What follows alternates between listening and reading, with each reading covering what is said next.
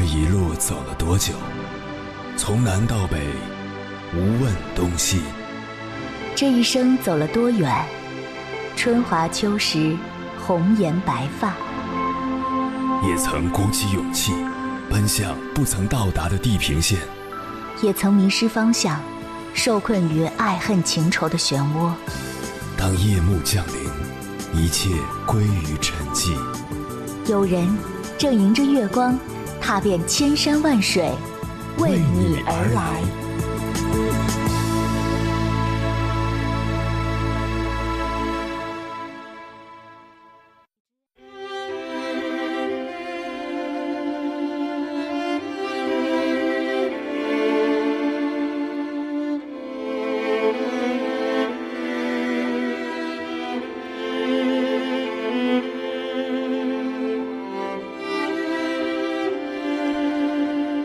之前看过一档节目，主讲嘉宾是外国一位知名的设计师，他演讲的主题是如何在忙碌的生活和工作之中为自己放假。他讲述了自己的亲身经历，在刚刚接触设计时，大脑的一切创意和设计理念在被掏空之后，便处于黑洞的状态。于是他关掉了自己的工作室，走到全球各地去散心。而这段旅行的开始，仅仅是为了让疲倦的大脑得到一丝放松，但他却意外地收获了之前根本不敢想，甚至从未有过的设计灵感。最终，他总结出了一套适合自己的生活理论，把退休之后享受生活的年数穿插在自己退休前的年限内，便是每隔五年拿出一年的时间为自己放假。这一年之内，工作室完全不对外，拒绝所有的联系。假期结束后，再去重新布置规划自己的工作室，同样每次都能有不一样的惊喜。在国内，这样的方式并不适合大部分人，但很多企业都有年假，员工利用年假去重新审视自己是十分必要的，因为它会是过去一段时间的结束。是放空自己、调整思绪的过程，更是一种全新生活的开始。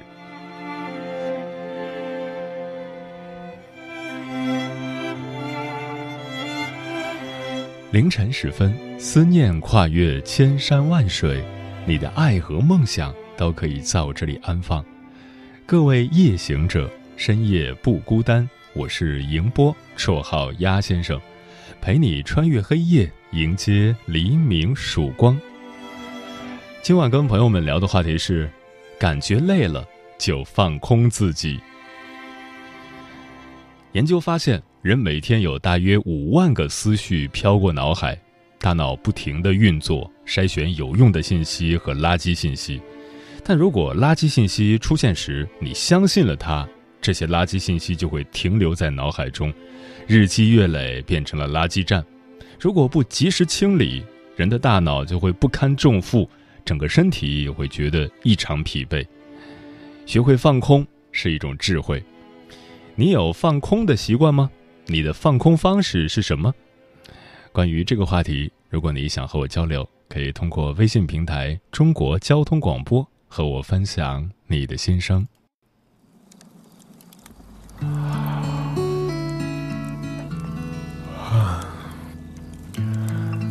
让奔忙的心停下来，如何？像片云，有睡眠，能吃喝。心只要锁起，随处是远行。下的雨和雷鸣正好，生活需要你还能做场梦，去看星河与草木，再回来人间。去借一或和遇见在此刻，去最远处遇见离你最近的人。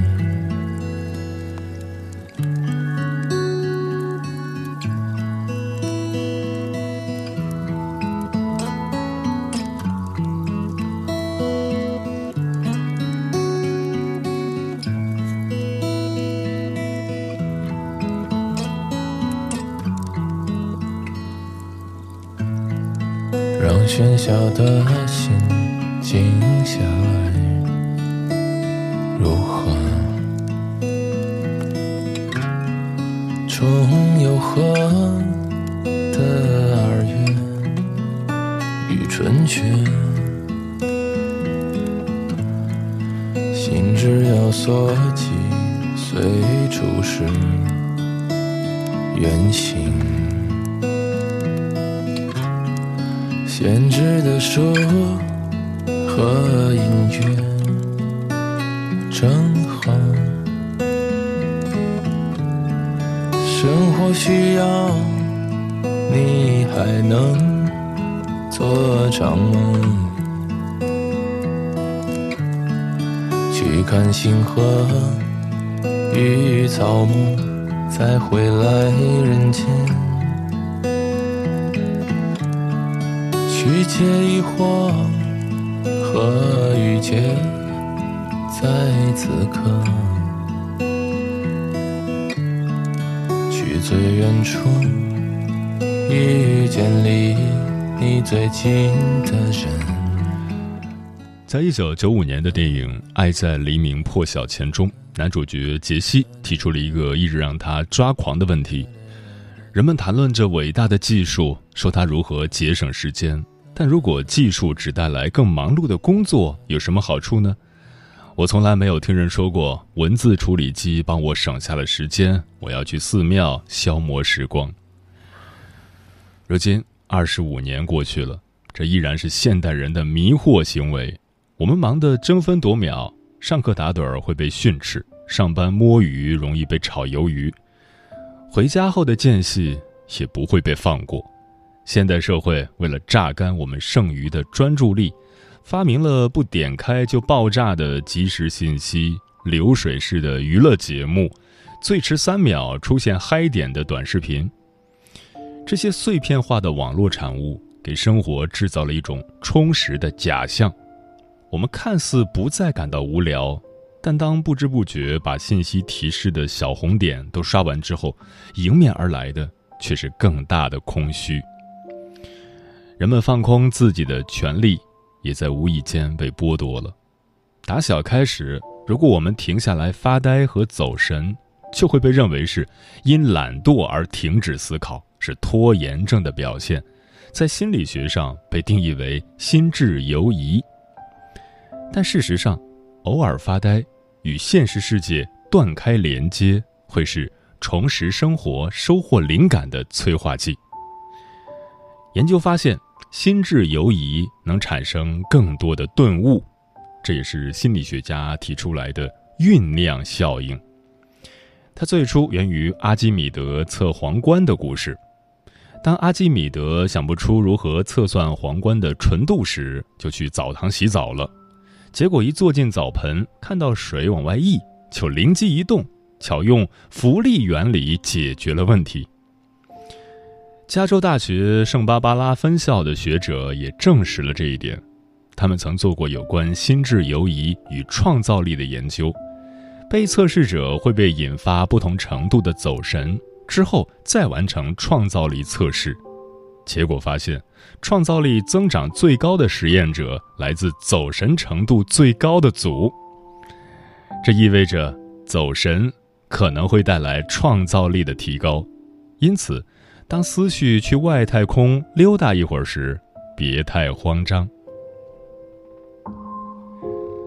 今晚千山万水只为你，跟朋友们分享的第一篇文章选自《洞见》，名字叫《人生最好的境界就是时刻有放空自己的智慧》。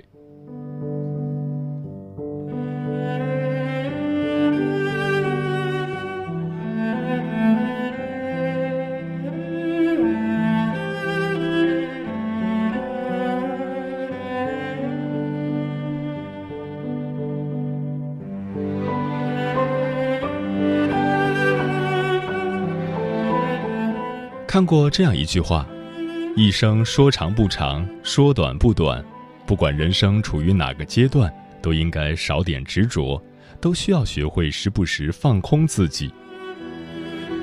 成长路上，因为负累太多，人难免会迷失。人生最好的境界，就是时刻有放空自己的智慧。经验放空。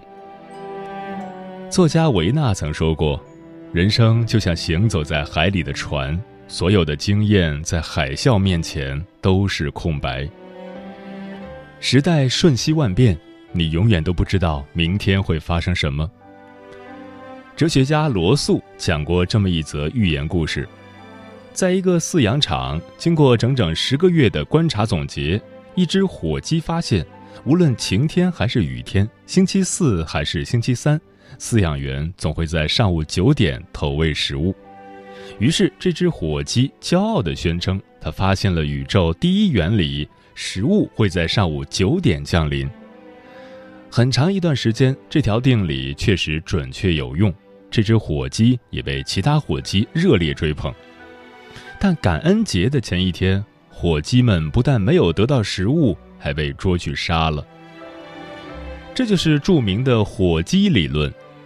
人类的大脑会对自己的经验产生依赖，经验往往并不牢固，反而会固化思维，让你在真正的危险来临之时变得麻木，反应迟钝。你以为抱紧过去的实验就能如鱼得水，殊不知世界每时每刻都在变化。过去的经验反倒会成为今日的束缚。一个人只有及时清空过去的经验，保持空杯心态，不断学习，才不会被时代淘汰。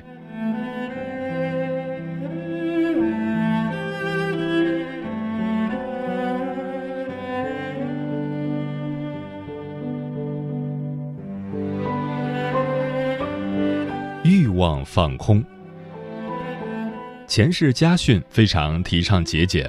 钱学森之子钱永刚讲过父亲的几件小事。第一件，包。这个包是钱学森在美国参加会议时主办方发的，他归国时就带了回来，一用就是四十年。包两侧已经磨损严重，有很多缝补痕迹，但从未换过。第二件，房子。一九五五年，钱学森回国后，组织分了他一套普通三居室，他在这个房子里一住就是五十年。期间，组织多次分给他新房，但钱学森都拒绝了。他说：“我不能脱离一般科技人员太远。”第三件，蒲扇。钱学森留下的遗物中有十一把用胶布粘过的蒲扇。二零零零年后，北京很多家庭都装上了空调，但钱学森依然在用蒲扇过夏。钱家为什么如此倡导节俭呢？一是为了节制欲望，以免贪图享乐而变得骄奢淫逸；二是希望后代能去追逐内在的东西，比如梦想、事业、爱好，而不是外在的东西，比如金钱、房子、权利。欲望是一个人感到痛苦的根源，欲望永无止境。最美好的生活，恰恰就藏在最简单的知足里。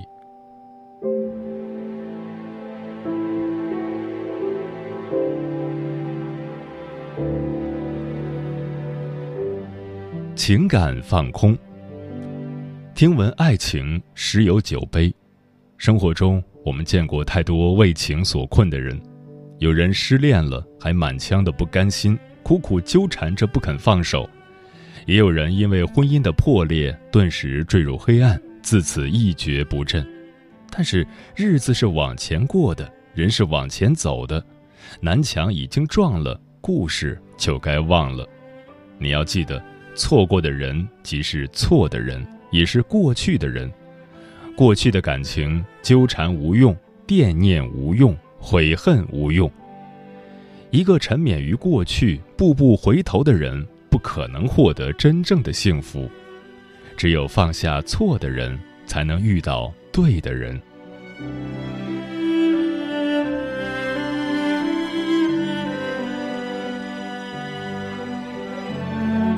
成就放空。冰心曾说过：“冠冕是暂时的光辉，是永久的束缚。”一个人可以做到随时放空自己的成就，这是一种大智慧，也是一种大本领。世界球王贝利在二十多年的足球生涯里，曾经参加过一千三百六十四场比赛，共踢进一千二百八十二个球。他还创造了个人在单场比赛中射进八个球的辉煌战绩。当他个人进球记录满一千个时，记者问他：“您哪个球踢得最好？”贝利笑了笑，意味深长地说：“下一个。”人生最值得期待的，永远是明天。一个有追求的人能做的最好的事情，永远是下一件事。很喜欢一句话。不要活在过去的光环里，要知道昨天的太阳晒不干今天的衣裳。过去种种成就皆是过眼云烟，一个人只有摆脱了过去的束缚，一直往前走，才能在每一天都优于过去的自己。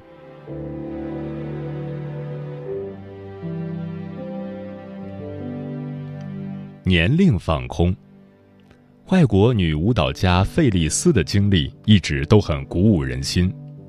年轻时，费利斯是一名职业芭蕾舞演员，登过百老汇的舞台，也参与过二战的老军演出。四十四岁时，人到中年，舞台上已经没有了他的位置，他便开始创业，做起了自己的时装品牌。五十岁时，费利斯的时装品牌做得风生水起，但他并不满足于创业。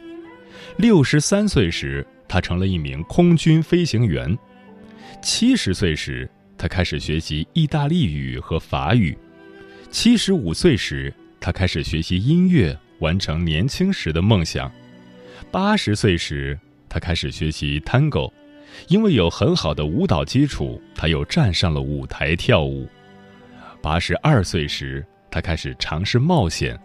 因为喜欢空中秋千，创作了歌曲《Free Fall》。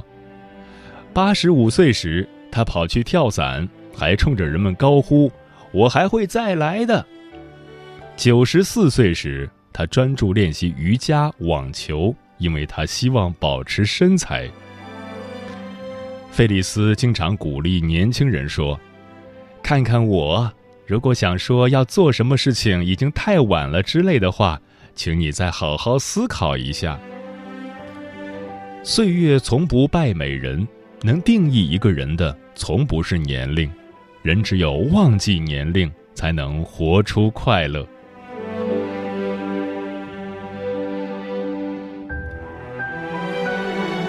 了凡四训》中有这样一句话：“昨日种种，譬如昨日死；今日种种，譬如今日生。”好的人生需要积累厚度，也需要及时放空。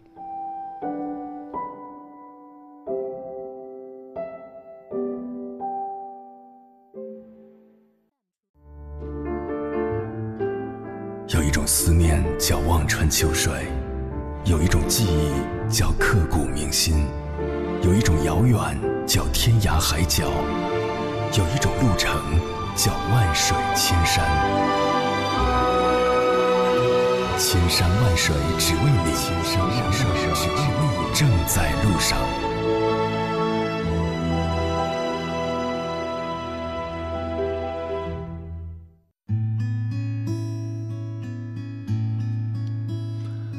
感谢此刻依然守候在电波那一头的你，这里是正在陪伴你的千山万水只为你，我是迎波，绰号鸭先生。我要以黑夜为翅膀，带你在电波中自在飞翔。今晚跟朋友们聊的话题是：感觉累了就放空自己。老张说，生活就是滚刀肉，当然这要根据面对生活的不同心态而言。但即使再怎么从容面对生活各方面的压力，再怎么在生活里如鱼得水，也有夜深人静为生活奔波之后的疲态。而我们往往在生活漩涡的挣扎中恶性循环着，却不曾抽出一丝空隙，抛开一切烦恼去放空自己。风雨交加之后，便迎来了好天气，似乎憋着的一口气也随着暂别昨日的阳光，重重地从胸腔中呼出。倘若那一刻什么都不去想，那种莫名的真空状态，像是历经了沧海桑田般的淡然。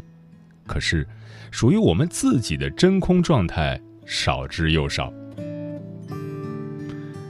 龙哥说：“每天都像打了一场仗似的，时间一直在带节奏，推动我们去穿过拥挤的人潮或车阵，去做工作陀螺，日复一日。”大脑变重，身体变笨，窘迫接踵而来，该放空一下了，让身体和灵魂好好休息。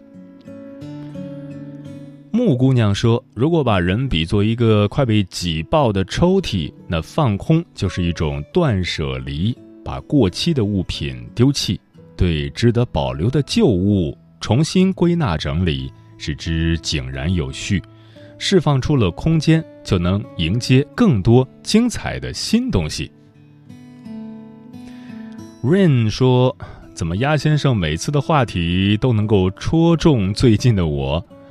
工作上连续的 KPI 不达标，导致自己好焦虑。只要快上班，就觉得自己不行了。常常请一些年假，一天或者半天，只要不上班，就让自己快乐一点点。”今天放假一整天不用调休，我在沙发上坐着坐着竟然睡着了，好像很久没有这样了，好好睡一个午觉。常常觉得只要一放假就要去做自己平常想做而没做的事情，于是安排的满满当当，不浪费时间。但今天在家待了一天，反而得到了心灵的满足。明天要上班了，继续加油。漂浮的云说：“我累的时候，特别喜欢抱一本书，自己静静的去看，让自己沉浸在书中，随着书中描写的情节而心情跌宕起伏。现在看书少了，手机几乎不离手，眼睛也看坏了，但是管不住自己。国内外的大事，国际上的新闻，总是一直看看看，心情也随着新闻内容的变化而变化。”总是想听到让人高兴的消息，但是无可奈何呀。人有悲欢离合，月有阴晴圆缺，此事古难全。作为当代人的我们，也只能尽力去争取最好的结果，因为这就是生活。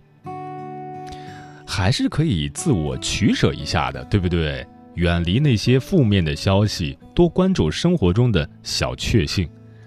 行者无疆说：“别等到。”有瓶颈，灵感下线了，才想到要放空自己，哪怕只是瘫坐在窗前，只和静默成迷的万物对视几眼，甚至是迷失在乘车、坐飞机等抽离地表的时刻里，任何时候发呆都能被大脑无限欢迎。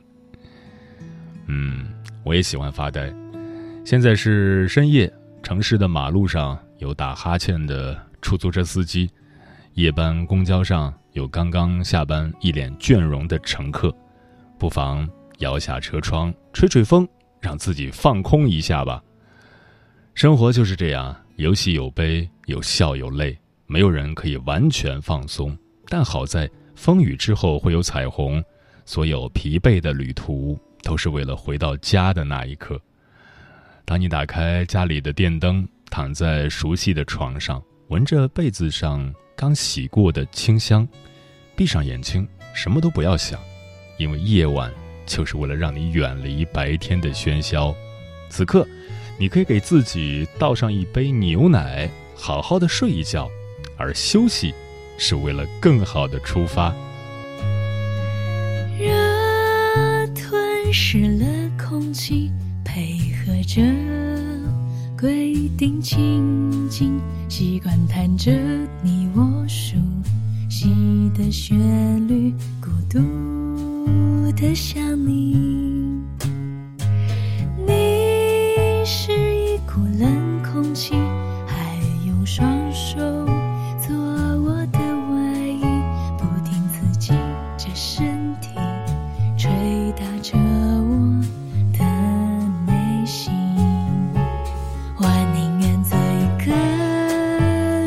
起